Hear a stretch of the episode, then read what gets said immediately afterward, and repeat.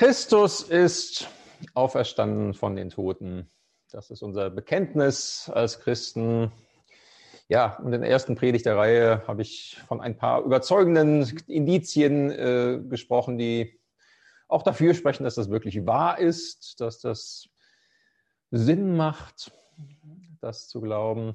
Und weil Jesus auferstanden ist, darum sind wir nicht verrückt, sondern leben ein vernünftiges Leben. Das war in der letzten Predigt, das war so der die zwei Stufen bisher des Gedankengangs. So, heute also der dritte und letzte Teil zu 1. Korinther 15, dem großen Auferstehungskapitel von Paulus. Da geht es jetzt um die Frage, wie es eigentlich nach dem Tod weitergeht. Und von da aus springt Paulus nochmal zurück, nämlich wie es vorher weitergeht. Langer Text heute, auch nochmal 1. Korinther 15 ab Vers 35 und ich lese bis Kapitel 16, Vers 1. Das sind ja, irgendwie 25 Verse. Ich lese nach der Basisbibel. Paulus beginnt mit einer Frage. Jetzt könnte man natürlich fragen, wie werden die Toten auferweckt? Mit was für einem Körper werden sie wiederkommen? Was für eine dumme Frage. Was du sähst, muss sterben. Erst dann kann es wieder lebendig werden. Und was du sähst, ist ja nicht die ausgewachsene Pflanze. Du sähst nur ein nacktes Samenkorn, zum Beispiel vom Weizen oder von irgendeiner anderen Pflanze. Aber Gott gibt ihm die Gestalt, die er vorgesehen hat. Und zwar jeder Samenart ihre eigene. Lebewesen ist nicht gleich Lebewesen, sondern jedes gehört zu einer anderen Art. Die Menschen gehören zu einer anderen Art als die Rinder oder das Geflügel oder die Fische. Es gibt ja auch Himmelskörper und irdische Körper. Die Himmelskörper haben eine ganz andere Schönheit als die irdischen Körper. Also gemeint mit Himmelskörper sind Sonne, Mond und Sterne. Ne? Und Paulus schreibt es auch so weiter. Die Sonne leuchtet anders als der Mond, der Mond wieder anders als die Sterne. Und kein Stern leuchtet wie ein anderer. So ist es auch mit der Auferstehung der Toten. Was hier auf der Erde gesät wird, das ist vergänglich. Aber was auferweckt wird, ist unvergänglich. Was hier gesät wird, ist unansehnlich. Aber was auferweckt wird, lässt Gottes Herrlichkeit sichtbar werden. Was hier gesät wird, ist schwach. Aber was auferweckt wird, ist voller Kraft. Gesät wird ein natürlicher Leib. Auferweckt wird aber ein Leib, der vom Geist Gottes geschaffen ist. Wie es einen natürlichen Leib gibt, so gibt es auch einen vom Geist Gottes geschaffenen Leib. So steht es ja in der Heiligen Schrift. Der erste Mensch, Adam, wurde zu einem lebendigen Wesen. Der letzte Adam, damit gemeint ist Christus, wurde Geist, der lebendig macht. Aber zuerst kommt nicht der vom Geist Gottes geschaffene Leib, zuerst ist der natürliche Leib da. Dann erst kommt der vom Geist Gottes geschaffene.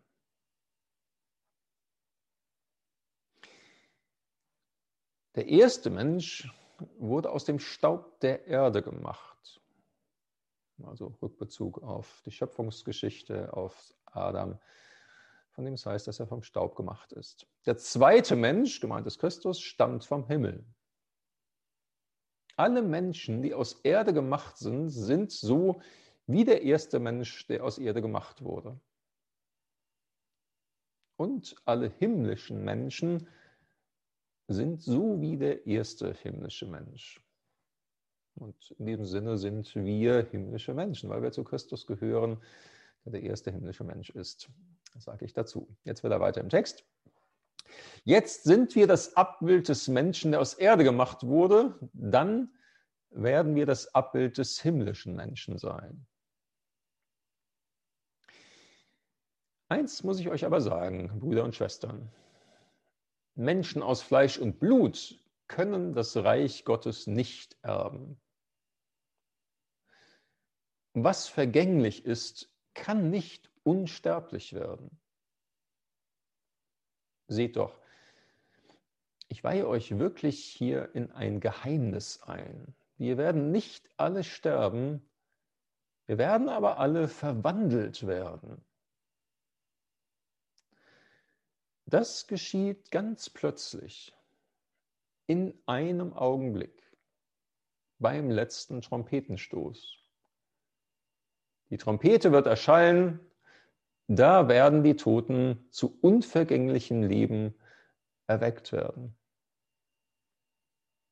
Wir aber werden verwandelt.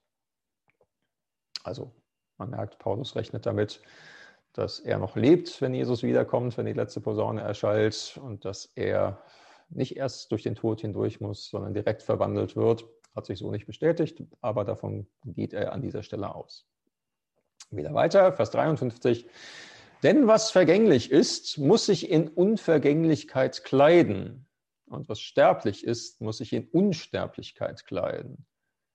So hüllt sich das Vergängliche in Unvergänglichkeit und das Sterbliche in Unsterblichkeit. Wenn das geschieht, geht das Wort in Erfüllung, das in der Heiligen Schrift steht, der Tod ist vernichtet, der Sieg ist vollkommen. Tod, wo ist dein Sieg? Tod, wo ist dein Stachel? Der Stachel des Todes ist die Sünde, aber die Sünde erhält ihre Macht erst durch das Gesetz. Dank sei Gott. Denn er schenkt uns den Sieg durch unseren Herrn Jesus Christus.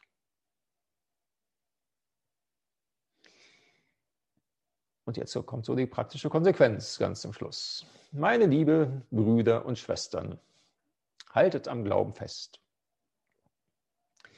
Seid unerschütterlich Setzt euch mit aller Kraft für die Sache des Herrn ein. Ihr wisst ja, was ihr für den Herrn tut, ist nicht vergeblich. Wichtiger Satz. Was ihr für den Herrn tut, ist nicht vergeblich. Und damit sind wir bei Kapitel 16, Vers 1. Aber Kapitelunterteilung gab es bei Paulus selber ja noch nicht. Deshalb gehört das unmittelbar zusammen. Was ihr für den Herrn tut, ist nicht vergeblich. Nun noch ein Wort zur Spendensammlung für die Heiligen in Jerusalem. Damit zur Kollekte. Ja. So, langer Text, steckt viel drin. Ich beschränke mich in der Predigt auf zwei Fragen und eine unerwartete Wendung. Zwei Fragen. Die erste Frage steht nicht im Text, die zweite steht direkt im Text. Ich fange mal mit der Frage an, die nicht im Text steht, aber auf die man fast zwangsläufig irgendwann kommt, wenn man mal andere Bibeltexte daneben legt. Die Frage lautet, wo sind eigentlich unsere Toten? Wo sind unsere Toten? Hier ist ja immer wieder von Tod und Auferstehung die Rede. Und offenbar rechnet Paulus mit der Auferstehung der Toten Erst am Ende der Zeiten, wenn Jesus wiederkommt, der Posaunenstoß erschallt, dann werden die, die dann noch leben und an Jesus glauben, verwandelt werden und die Toten werden auferstehen und auch verwandelt werden. So, ne? Vers 52 haben wir gehört, das geschieht ganz plötzlich in einem Augenblick beim letzten Trompetenstoß. Die Trompete wird erschallen, da werden die Toten zu unvergänglichem Leben erweckt. Wir aber werden verwandelt. Ja, was machen wir damit? Ähm, es ist ja schon so, dass wir da oft so ein bisschen anders denken und reden. Ja, also nochmal, ne, die Toten, sagt Paulus, werden erst noch auferweckt. Das sind sie jetzt noch nicht. Aber wo sind sie jetzt denn? Beißt sich das nicht mit der Vorstellung, dass die, die an Jesus geglaubt haben und gestorben sind, jetzt schon bei ihm sind? Also, so reden wir ja bei Beerdigung, ich auch. Ne? Da sagen wir so Sätze wie, jetzt darf er, darf sie schauen, was er, was sie geglaubt hat. Jetzt ist er bei Jesus, jetzt geht es ihm, geht es ihr besser. Oder auch so ein bisschen lockere Sprüche, ne? so äh, wer früher stirbt, lebt länger ewig.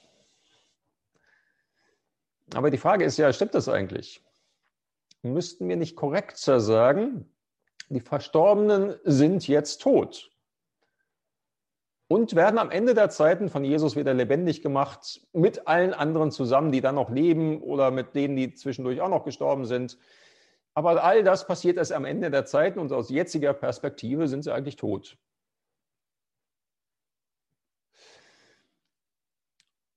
Unsere adventistischen Geschwister sehen das zum Beispiel so.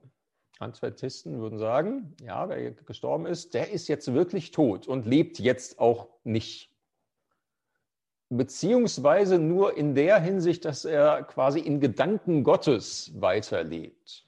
Ja?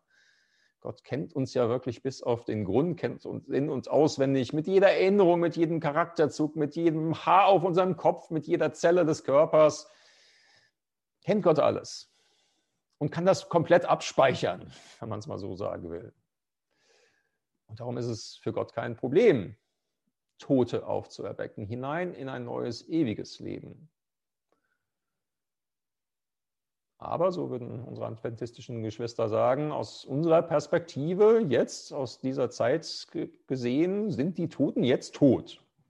Sie gucken uns weder von der Wolke aus zu, noch können sie Jesus für uns bitten, noch kann man Kontakt zu Toten aufnehmen. Ich meine, das sollte man sowieso nicht, selbst wenn man da anders denkt, dass man es theoretisch tun könnte, sollte man es nicht, sagt die Bibel sehr deutlich. Gott warnt da sehr deutlich davor.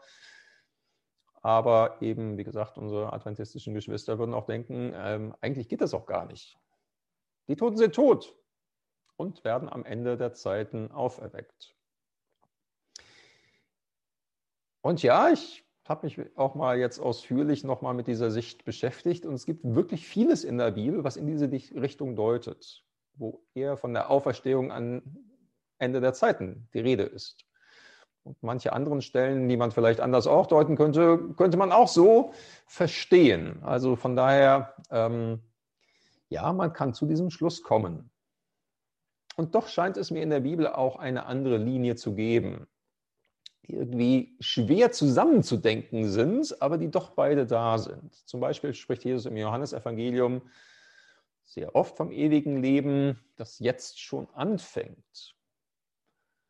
Zum Beispiel Johannes 11, 25, 26, wo Jesus sagt, ich bin die Auferstehung und das Leben. Wer an mich glaubt, der wird leben, ob er gleich stürbe. Und wer der lebt und glaubt an mich, der wird nimmermehr sterben.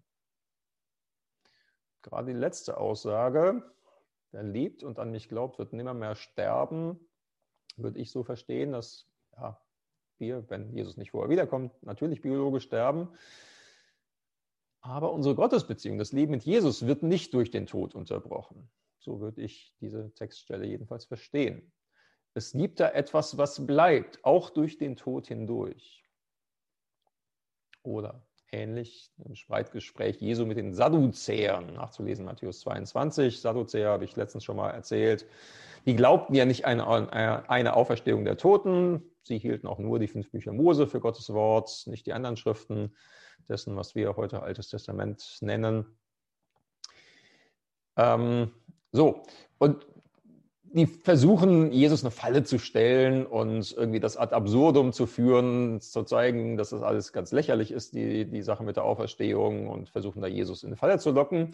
So, und Jesus antwortet mit etwas, was schon eben ähm, im zweiten Buch Mose drin steht und was sie auch selber als äh, die Sadduzäer als Wort Gottes anerkannten. Er zeigt äh, nämlich auf, wie Gott sich Mose vorgestellt hat. Und Gott sagt, ich bin der Gott Abrahams und Isaaks und Jakobs. Und Gott sagt ihm nicht, ich war der Gott Abrahams und Isaaks und Jakobs. Die waren ja zu Moses Zeiten schon jahrhundertelang tot, sondern Gott sagt, ich bin der Gott Abrahams, Isaaks und Jakobs. Und Jesus schließt mit den Worten, Gott ist nicht ein Gott der Toten, sondern der Lebenden. Und da steht jetzt auch nicht, Gott ist nicht ein Gott der Toten, sondern derer, die leben werden, sondern die jetzt leben. So würde ich das jedenfalls verstehen.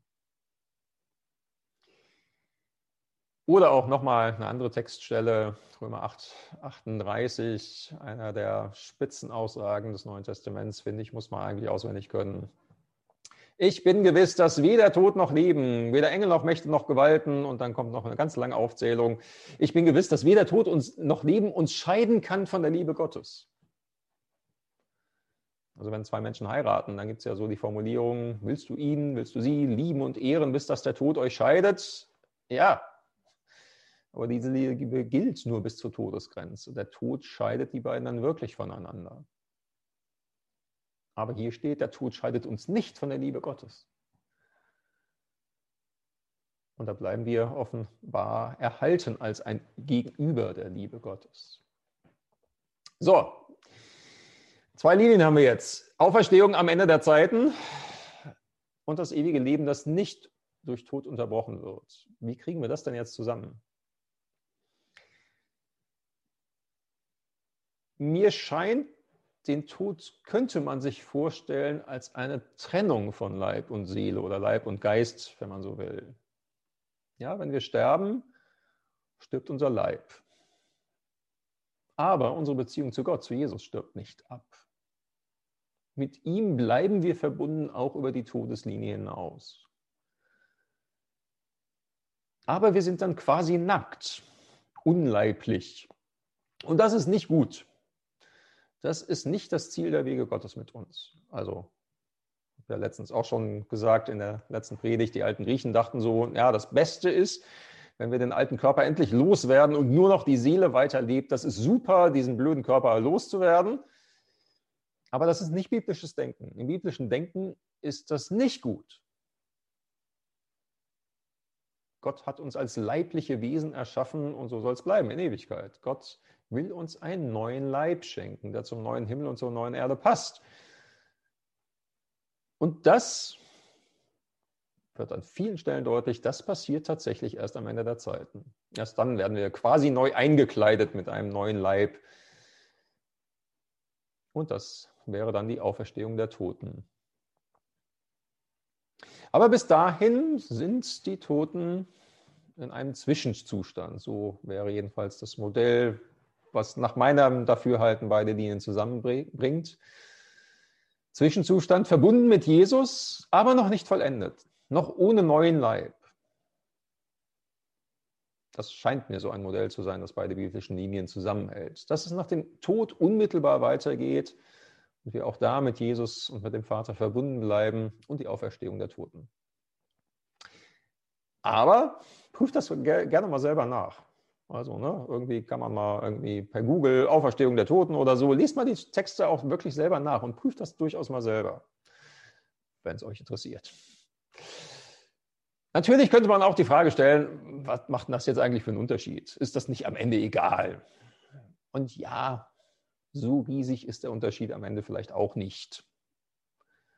Also falls ich da doch irre mit meinem Modell und sollte ich sterben und erst am Ende aller Zeiten auferstehen und zwischendurch nur in Gottes Gedanken weiterleben, ja, das wäre ja auch nicht viel anders, als wenn ich jetzt schlafe oder vielleicht mal im Koma liege. Ja, da mache ich auch die Augen hier zu und wenn ich sie wieder aufmache, würde ich Jesus sehen. Und die Zeit, die zwischendurch vergangen ist, würde ich ja gar nicht fühlen. So, also am Ende macht das, glaube ich, keinen so riesigen Unterschied. Nur an einer Stelle macht es für mich einen Unterschied. Nämlich, für mich ist es auch ein Trost zu wissen, mein Vater, meine Großeltern, Freunde, die im Glauben an Jesus gestorben sind, die sind jetzt schon bei ihm. Und das würde ich auch nach wie vor so sehen und so sagen. Vollendet werden wir erst alle zusammen am Ende, wenn Jesus wiederkommt. Und die, die dann noch leben, verwandelt werden und die Toten werden auferstehen und mit einem neuen Leib quasi eingekleidet werden. Das wäre aber für mich der Unterschied. Ähm, jetzt schon in der Hoffnung zu, zu leben, ja, sie sind jetzt doch auch nach wie vor mit Jesus verbunden. Aber wie gesagt, prüft das gerne nach. Das ist irgendwie auch ein spannendes Kapitel der Theologie. So, das war die erste Frage. Die steht nicht im Text, wie gesagt, ähm, aber ergibt sich, wenn man so verschiedene Stellen mal miteinander vergleicht. Damit zur zweiten Frage. Und die steht im Text. Doppelfrage eigentlich, die Paulus an den Anfang seines Textes hier stellt. Wie werden die Toten auferweckt? Mit was für einem Körper werden sie wiederkommen? Mit dieser Frage greift Paulus vermutlich eine Frage auf, die auch genauso in der Gemeinde in Korinth gestellt wurde, die ihm auch wahrscheinlich zugetragen wurde. Ah, Leute stellen immer so die Frage. Vermutlich war das aber keine interessierte Frage sondern eher so eine ironische Frage.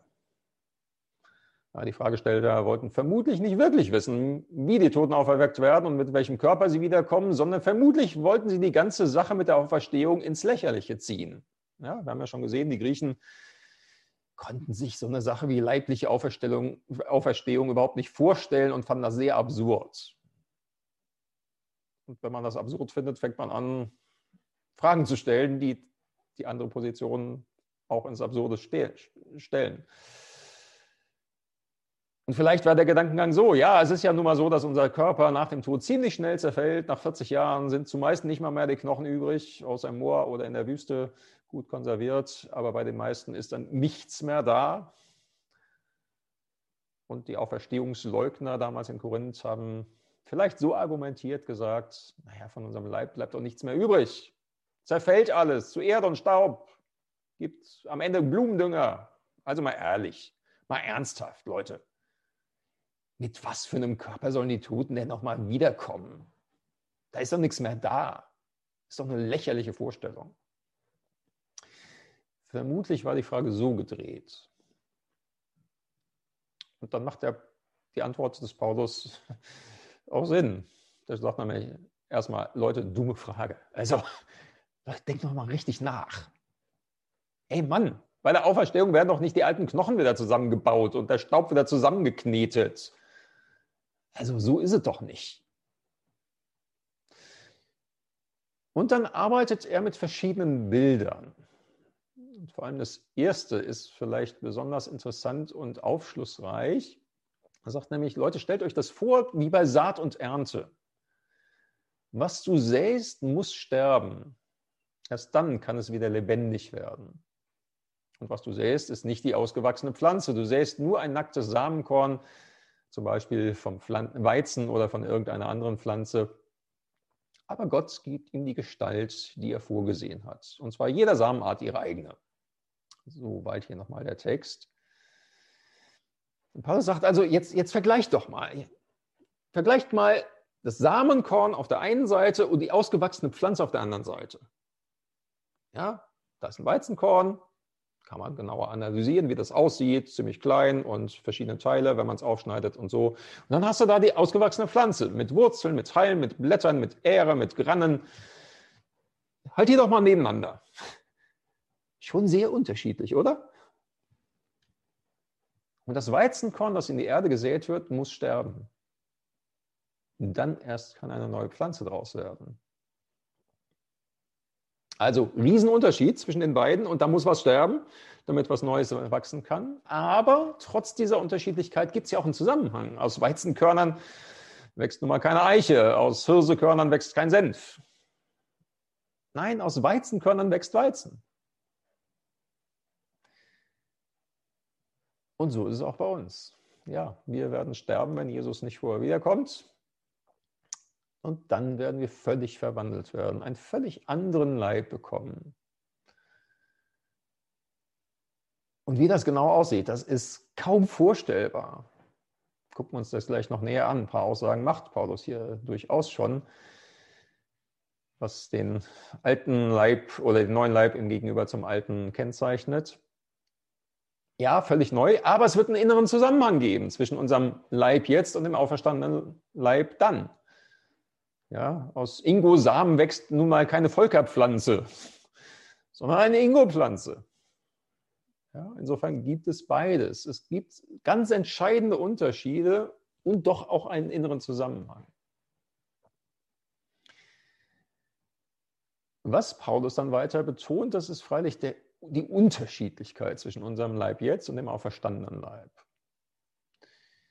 Und das macht er so in Gegensatzpaaren deutlich. Vers 42, 43 folgen so drei Gegenüberstellungen. Die gucken wir uns nochmal was näher an. Er sagt, was, was hier in der Erde, auf Erde, auf, auf der Erde gesät wird, das ist vergänglich, was aber auferweckt wird, das ist unvergänglich. Ne? Vergänglich, unvergänglich. Was hier gesät wird, ist unansehnlich, aber was auferweckt wird, lässt Gottes Herrlichkeit sichtbar werden. Was hier gesät wird, ist schwach, aber was auferweckt wird, ist voller Kraft. So, und was Paulus da beschreibt, das bezieht sich auch nicht nur jetzt rein auf den körperlichen Aspekt, sondern auf unser ganzes irdisches Sein. Also da ist, glaube ich, dann schon mehr gemeint als jetzt nur wirklich so die Leiblichkeit in, in diesem Sinne. Äh, irgendwie, dass wir dann am Ende stärker mehr werden und einen größeren Hammer schwingen können. Also gucken wir uns das nochmal an. Unser irdischer Leib ist vergänglich, ist unansehnlich und schwach ja, unser Leib ist vergänglich und je älter man wird, desto deutlicher wird das. Ja, die Haare werden dünner, die Ersatzteildichte wird höher, die Vergesslichkeit nimmt zu. Unser irdischer Leib ist unansehnlich. Ähm, könnte sogar noch krasser übersetzen. Das ist, das ist jämmerlich.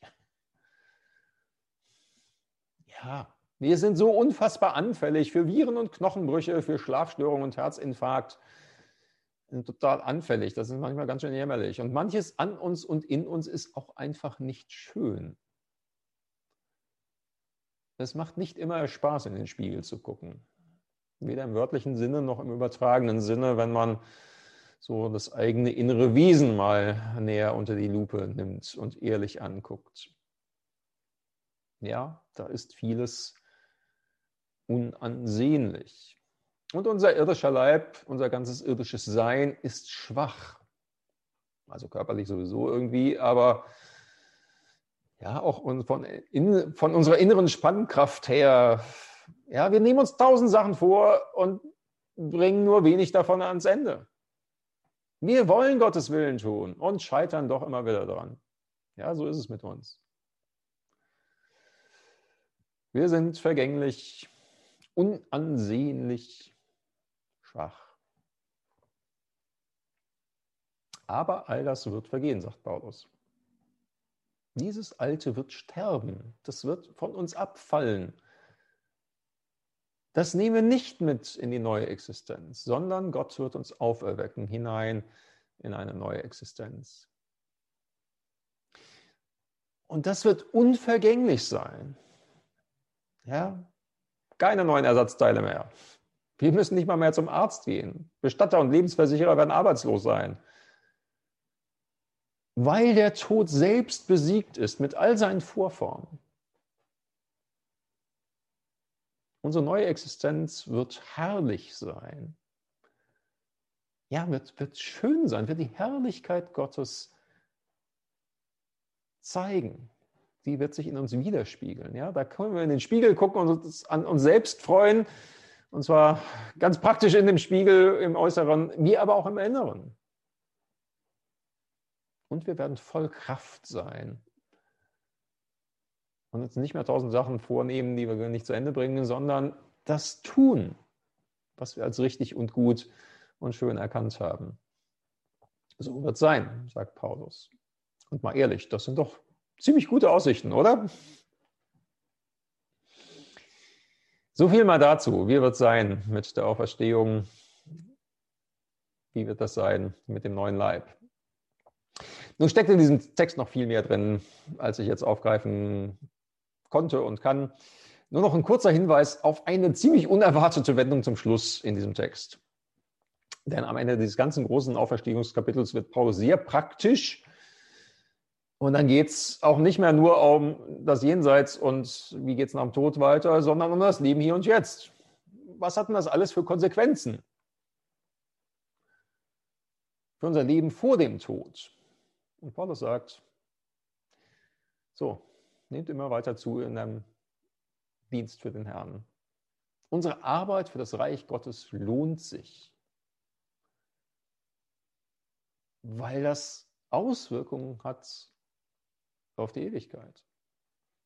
Also, ne? Christus ist auferstehen, wir werden auferstehen. Also jetzt mal Ärmel hochgekrempelt, ran an die Arbeit. Oder eben mit den Worten von Paulus nochmal wörtlich, meine lieben Brüder und Schwestern, haltet am Glauben fest, seid unerschütterlich, setzt euch mit aller Kraft für die Sache des Herrn ein. Ihr wisst ja, was ihr für den Herrn tut, ist nicht vergeblich. Und dann wird es noch praktischer.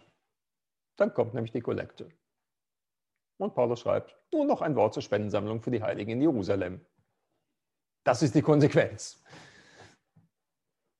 Weil das, was wir hier tun, Auswirkungen hat auf die Ewigkeit. Deshalb ganz praktisch anpacken. Und Portemonnaies aufmachen. Und denen abgeben, die gerade wenig haben. Das macht am Ende deutlich, es geht bei der Auferstehung Jesu und unserer Auferstehung nicht um wilde Spekulationen. Unsere Neugierde wird nur sehr marginal befriedigt. Das ist so, vieles wissen wir nun wirklich nicht, wie es in dem Gedicht von Kurt Marti heißt. Ja, ich würde vielleicht nochmal sagen, ja, das war Auferstehen, das steht da schon drin in der Bibel. Aber wie das sein wird, wir können es uns kaum vorstellen. Eher nur im Gegensatz und das, was nicht mehr sein wird. Ja, aber es bleibt. Wir haben Hoffnung, Hoffnung, die uns jetzt motiviert, die Liebe Gottes weiterzugeben. Hoffnung, die uns jetzt motiviert, Menschen zu dienen. Ihnen von Jesus weiterzusagen, zu beten und die Schöpfung zu schützen, für Gerechtigkeit und Wahrheit einzutreten. Die Hoffnung, die wir haben, motiviert uns jetzt, sein Reich zu bauen. Denn weil Jesus auferstanden ist und auch wir auferstehen werden, darum ist nicht vergeblich, was wir hier und jetzt tun. Und darum packen wir es an. Amen.